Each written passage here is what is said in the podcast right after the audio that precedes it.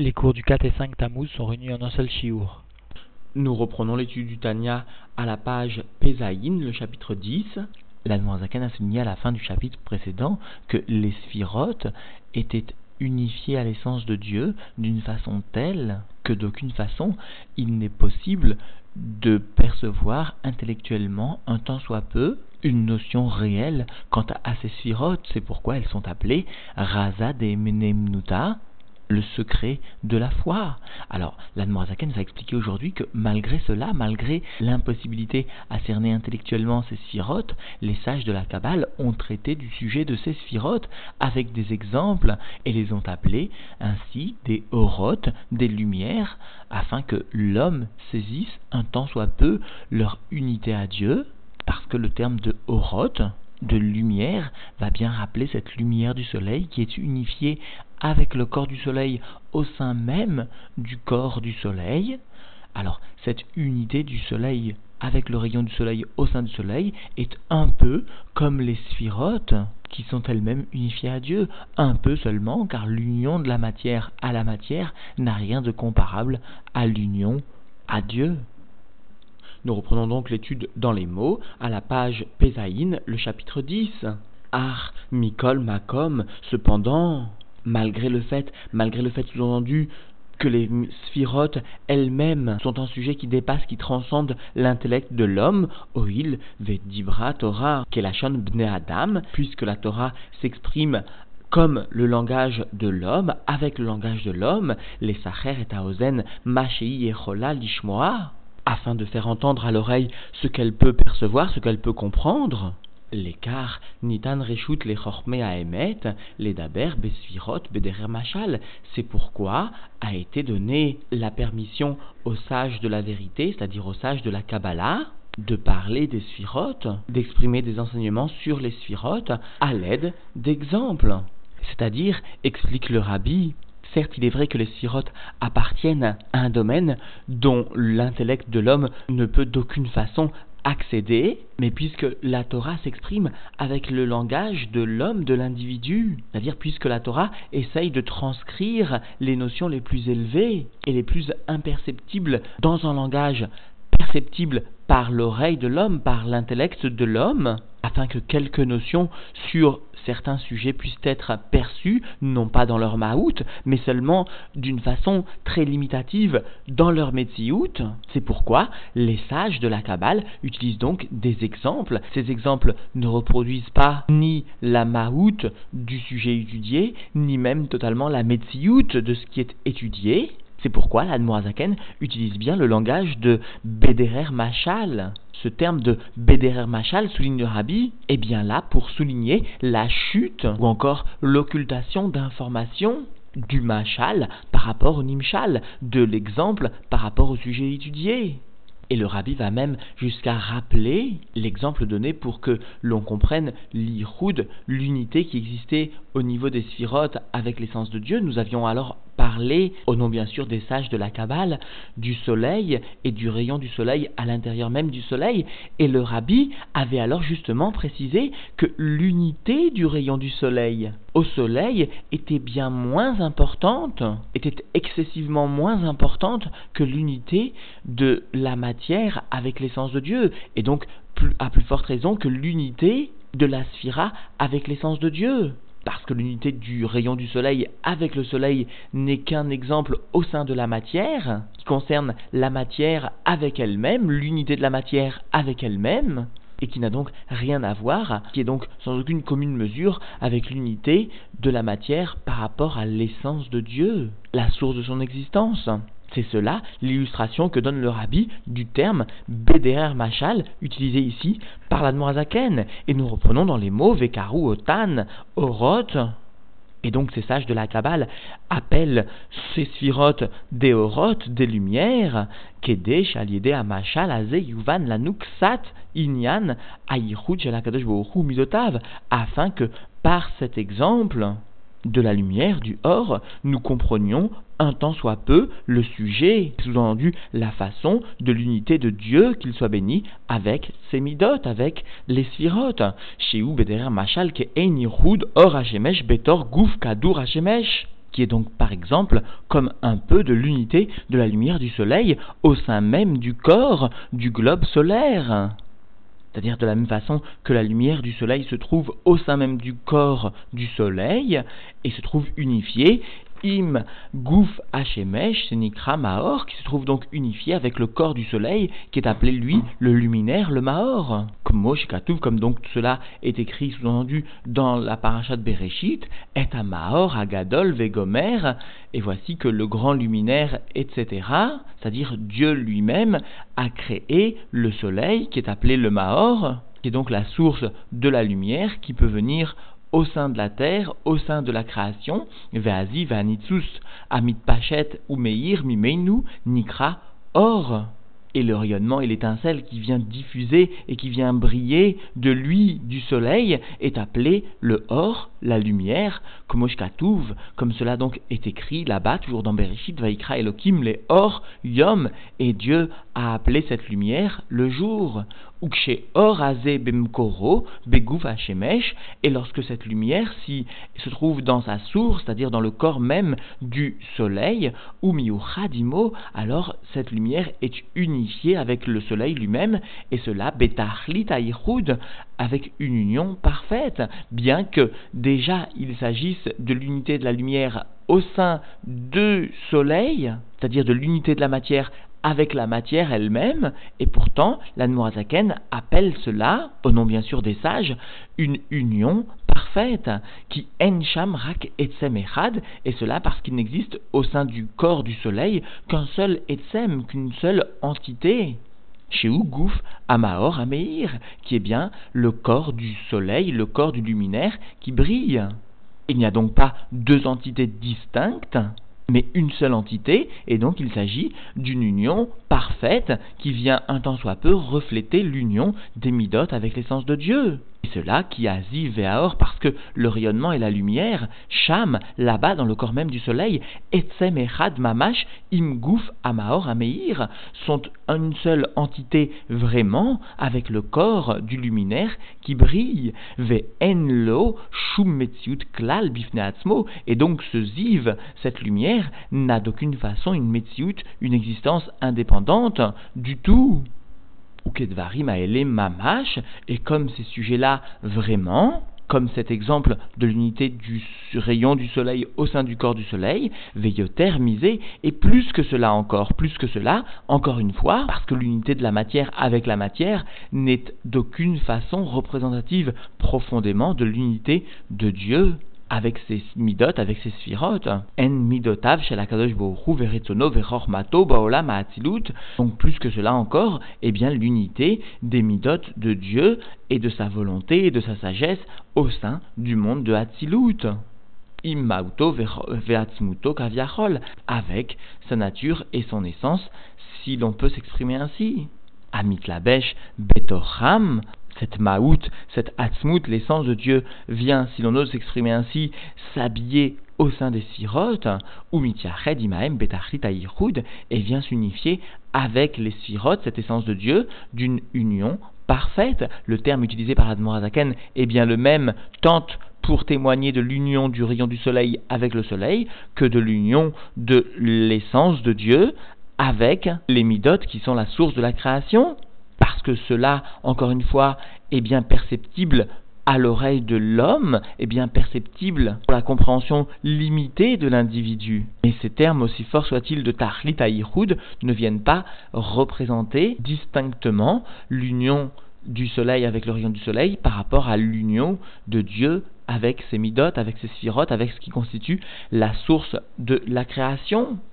Quoi qu'il en soit, le Yihoud est parfait, et cela, mais achar shenim shechu veneetzlu meito itbarer al derer machal kederer ait pashtut a or.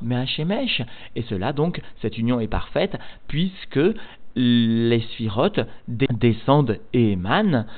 de lui, qu'il soit béni, comme par exemple la diffusion de la lumière à partir du soleil. Ah, lo mamash bederer zo, rak bederer rechoka venifla, nous, mais cependant, en ce qui concerne les sphirotes, cela n'est pas vraiment de la même façon que au sein de l'exemple, seulement d'une façon éloignée et d'une façon qui est impellée pour notre compréhension, qui est donc de façon totalement impossible à cerner par notre intellect, et cela qui gavo drachav medarkenu, parce que son chemin, sa voie, la voie divine, est plus élevé et sans aucune commune mesure, sous-entendu, avec notre voix, avec notre compréhension, etc. Ou Mikol Makom, et malgré cela, malgré cette différence, les Sacher à Ozen, afin de calmer l'oreille de l'homme, afin d'apporter une compréhension en tant soit peu pour l'homme, au moins au niveau de la Metsiout du sujet étudié, Nishma, Venit Bonen, Mimachal, Or Hashemesh, Amiochad ou Batel Bimkoro. Alors, nos sages nous ont fait entendre et nous ont fait comprendre de cet exemple de la lumière du soleil qui vient s'unifier, qui vient s'annuler à sa source, Veno Ole Beshem Klal Bifneatzmo, et qui donc, cette lumière du soleil, au sein du corps du soleil ne peut être appelée par un terme distinct qui viendrait témoigner d'une distinction un tant soit peu au sein du corps du soleil, Rak, Sham, Amakor, Levado, parce que là-bas seulement il existe bien la source seulement. Et ici nous remarquons que l'Admorazaken n'a pas inscrit le terme de Maor à Levado, mais à Makor Levado. Que ici, la Noirzakan veut bien souligner que c'est ce sujet de Makor, de source d'existence, de vitalité, qui est apporté par les Mekoubalim, par les sages de la Kabbale, à la compréhension de l'individu par cet exemple. Car Kol midotav chez la Kadosh Alors de la même façon, l'ensemble des midot de Dieu, qu'il soit béni et sa volonté et sa sagesse, Enan, Olot, Venikraot, Beshemot et Lou ne montent pas, c'est-à-dire ne viennent pas s'individualiser, sous-entendu, et ne sont pas appelés par des termes par ces termes mot à mot, ces termes de midot, de ratson ou de chorma, klal du tout. Et là, les gabés en seulement pour les créatures, seulement pour nous-mêmes, mais d'aucune façon par rapport à l'essence de Dieu, par rapport à Dieu lui-même. D'ailleurs, c'est remarqué le rabbi ici, les créatures sont bien en dessous, se trouvent sous le monde de Hatilut, dans le monde de Bria, dans le monde de Yetzira ou de Asiya et elles vont percevoir ce qu'elles vont appeler des midot de Dieu, ou encore retsono chez la ou encore chormato chez la mais d'aucune façon il serait possible de distinguer ce qui est appelé par nous-mêmes, par les sages de la Kabbale et par l'individu au sein de la création, chormato, retsono, Midotav, il n'y a pas cette distinction dans l'absolu, il n'y a que l'essence de Dieu, même si cela constitue la source de la création, parce que la source de la création, et même plus, souligne le Rabbi Rachab, la création elle-même est bien unifiée totalement, et plus que cela, à l'essence de Dieu. Mais toutefois, fait remarquer le Rabbi, l'En n'a d'aucune façon, à aucun moment, mentionné au sein du Makor, au sein du Maor, par exemple, les termes de Aïn VFS, les termes de néant. Parce que, souligne le rabbi, l'Admorazaken veut ici souligner que le monde est bien une existence véritable, mais qui se trouve annulée à l'essence de Dieu. Et justement, s'il avait utilisé les termes de Haïn VFS au sein du Makor, c'est-à-dire qu'il n'y avait pas de lumière du tout au sein du Mahor, alors nous serions peut-être trompés et nous aurions peut-être cru faussement que le monde n'est pas une existence véritable. Par ailleurs, souligne la Chassidoute, le terme de Mahor lui-même vient bien témoigner, de par sa construction, de la présence du Or, de la présence de lumière en son sein, Mahor. Nous reprenons donc dans les mots, et donc cette perception de Ratson, de Chorma, de Midot n'est que pour les créatures, Elionim, Vetartonim, les créatures supérieures et les créatures inférieures, Shavyutam, Vechayutam, Vanagatam, Shakadosh Bohu, Meave ou Mechaye Otam, ou Manigam. Ces créatures donc supérieures et inférieures, dont l'existence, dont la vitalité et dont la conduite est sous-entendu assuré par Dieu qu'il soit béni, qui donc les fait exister, ou encore les fait vivre et les conduit, et cela, sous-entendu, par le biais, ou birtsono, vechormato, binato, vedato, par l'intermédiaire de sa volonté, de sa sagesse, de sa compréhension et de sa connaissance de Dieu. Et cela, parce que la volonté de Dieu, la sagesse de Dieu, la bina de Dieu, le da'at de Dieu, viennent Amit Lapshot, viennent s'habiller, Bemidota, Vagdushot, viennent s'habiller au sein des attributs saints de Dieu. Kedaïta, Bemidrash, comme donc est rapporté au sein du Midrash, Be'asarat varim nivra olam, bechorma, bedvuna ou bedaat verroulé. Par dix paroles, le monde est créé, par la sagesse, par la compréhension, par la connaissance, etc. Alors le rabbi fait remarquer que, tout d'abord, Morazaken a appelé les Agadot de la Gemara, parce que cela est tiré de la Gemara Chagiga, bien cela, la Noirzaken l'a appelé par le terme de Midrash, c'est-à-dire, conclut le rabbi, les Haggadot de la Gemara sont vraiment des Midrashim, mais en fait, souligne le rabbi, ici la Noirzaken s'est éloigné de la référence de la Gemara, parce que normalement, nous aurions dû avoir marqué Beasara Mahamarot par dix paroles, comme ce terme est rapporté au sein de la Mishnah elle-même. Alors explique le rabbi de la Mishnah du terme de Asara Mahamarot, de cette expression est souligné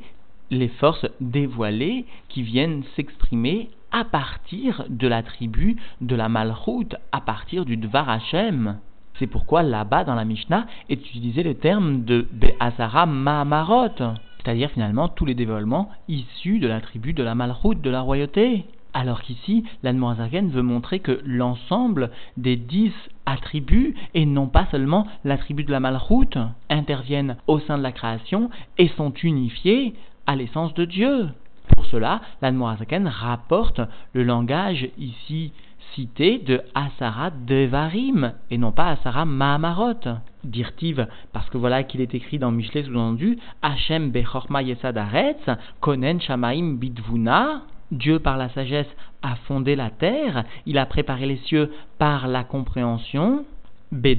Théomot, Nivkaou, Vegomer, et par sa compréhension, les abîmes se sont ouverts, se sont fendus, etc. C'est-à-dire que finalement, même le Midrash rapporte bien qu'au cours de la création, les dix sphirotes divines interviennent bien. Ukmahamar Eliaou, et comme le rapporte donc le dit Eliaou dans Patar Eliaou, dans la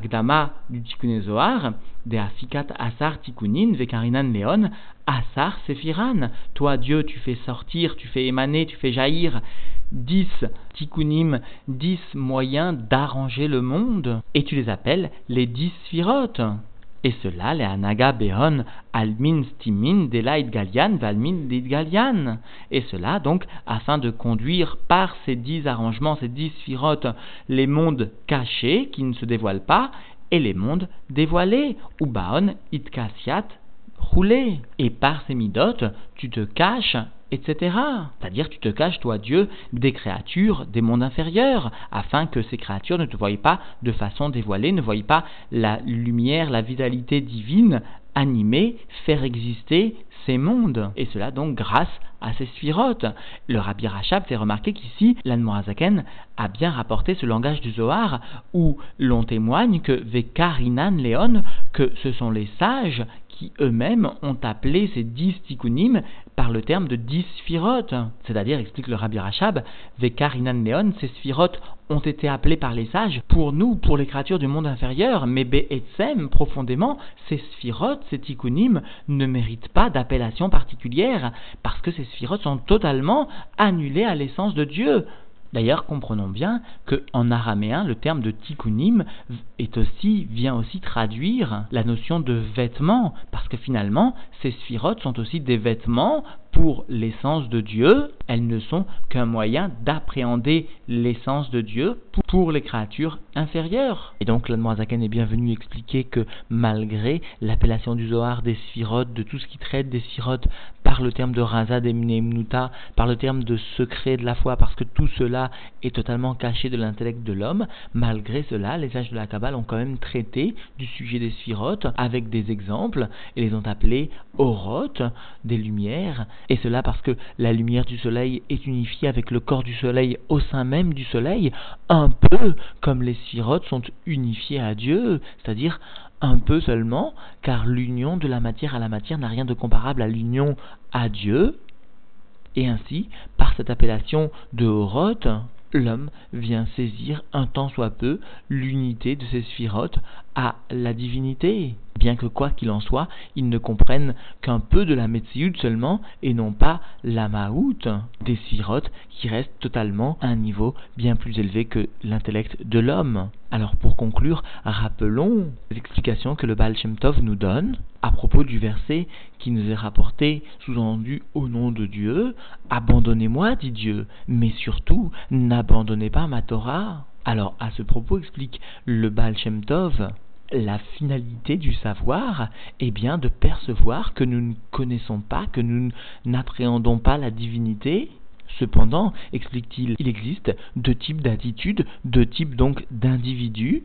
Celui qui sait qui finalement il ne saura pas, et donc il ne se donne pas la peine de rentrer dans le palais du roi, et cela parce qu'il sait que de toute façon, il ne verra pas le roi. Par contre, il existe une deuxième type d'attitude et donc un deuxième type d'individu qui, lui, malgré le fait qu'il ne verra pas, qu'il n'appréhendra pas le roi, va tout de même visiter les chambres du palais du roi. Il va venir pénétrer dans ce qui constitue l'intimité du roi, c'est-à-dire l'étude de la Torah, dans ses différentes parties, c'est-à-dire les différentes chambres du palais du roi. Alors par cela, explique le Baal nous comprenons mieux l'expression du art, pourvu que vous m'abandonniez, parce que finalement vous devrez renoncer à me connaître. D'aucune façon vous ne pourrez me voir complètement, vous ne pourrez m'appréhender, moi, mon essence. Pour cela, pourvu que vous m'abandonniez, pourvu que vous abandonniez l'idée de me saisir. Mais surtout, n'abandonnez pas ma Torah. De grâce, venez étudier ma Torah. Telle est la demande, explique le Baal Shem Tov, que Dieu réitère à chaque instant, à chacun d'entre nous explique le Baal Shem Tov que le salaire est grand, les bontés divines sont immenses et infinies pour celui qui saura se donner l'effort de rentrer dans le palais du roi, d'étudier la Torah dans ses différentes parties, de visiter chaque salle du palais, c'est-à-dire d'étudier tant le Niglé que la Chassidoute, avec un sentiment dans le cœur tel que celui qui viendrait à visiter le palais du roi, sachant que le roi, même s'il ne le voit pas, s'y trouve bien.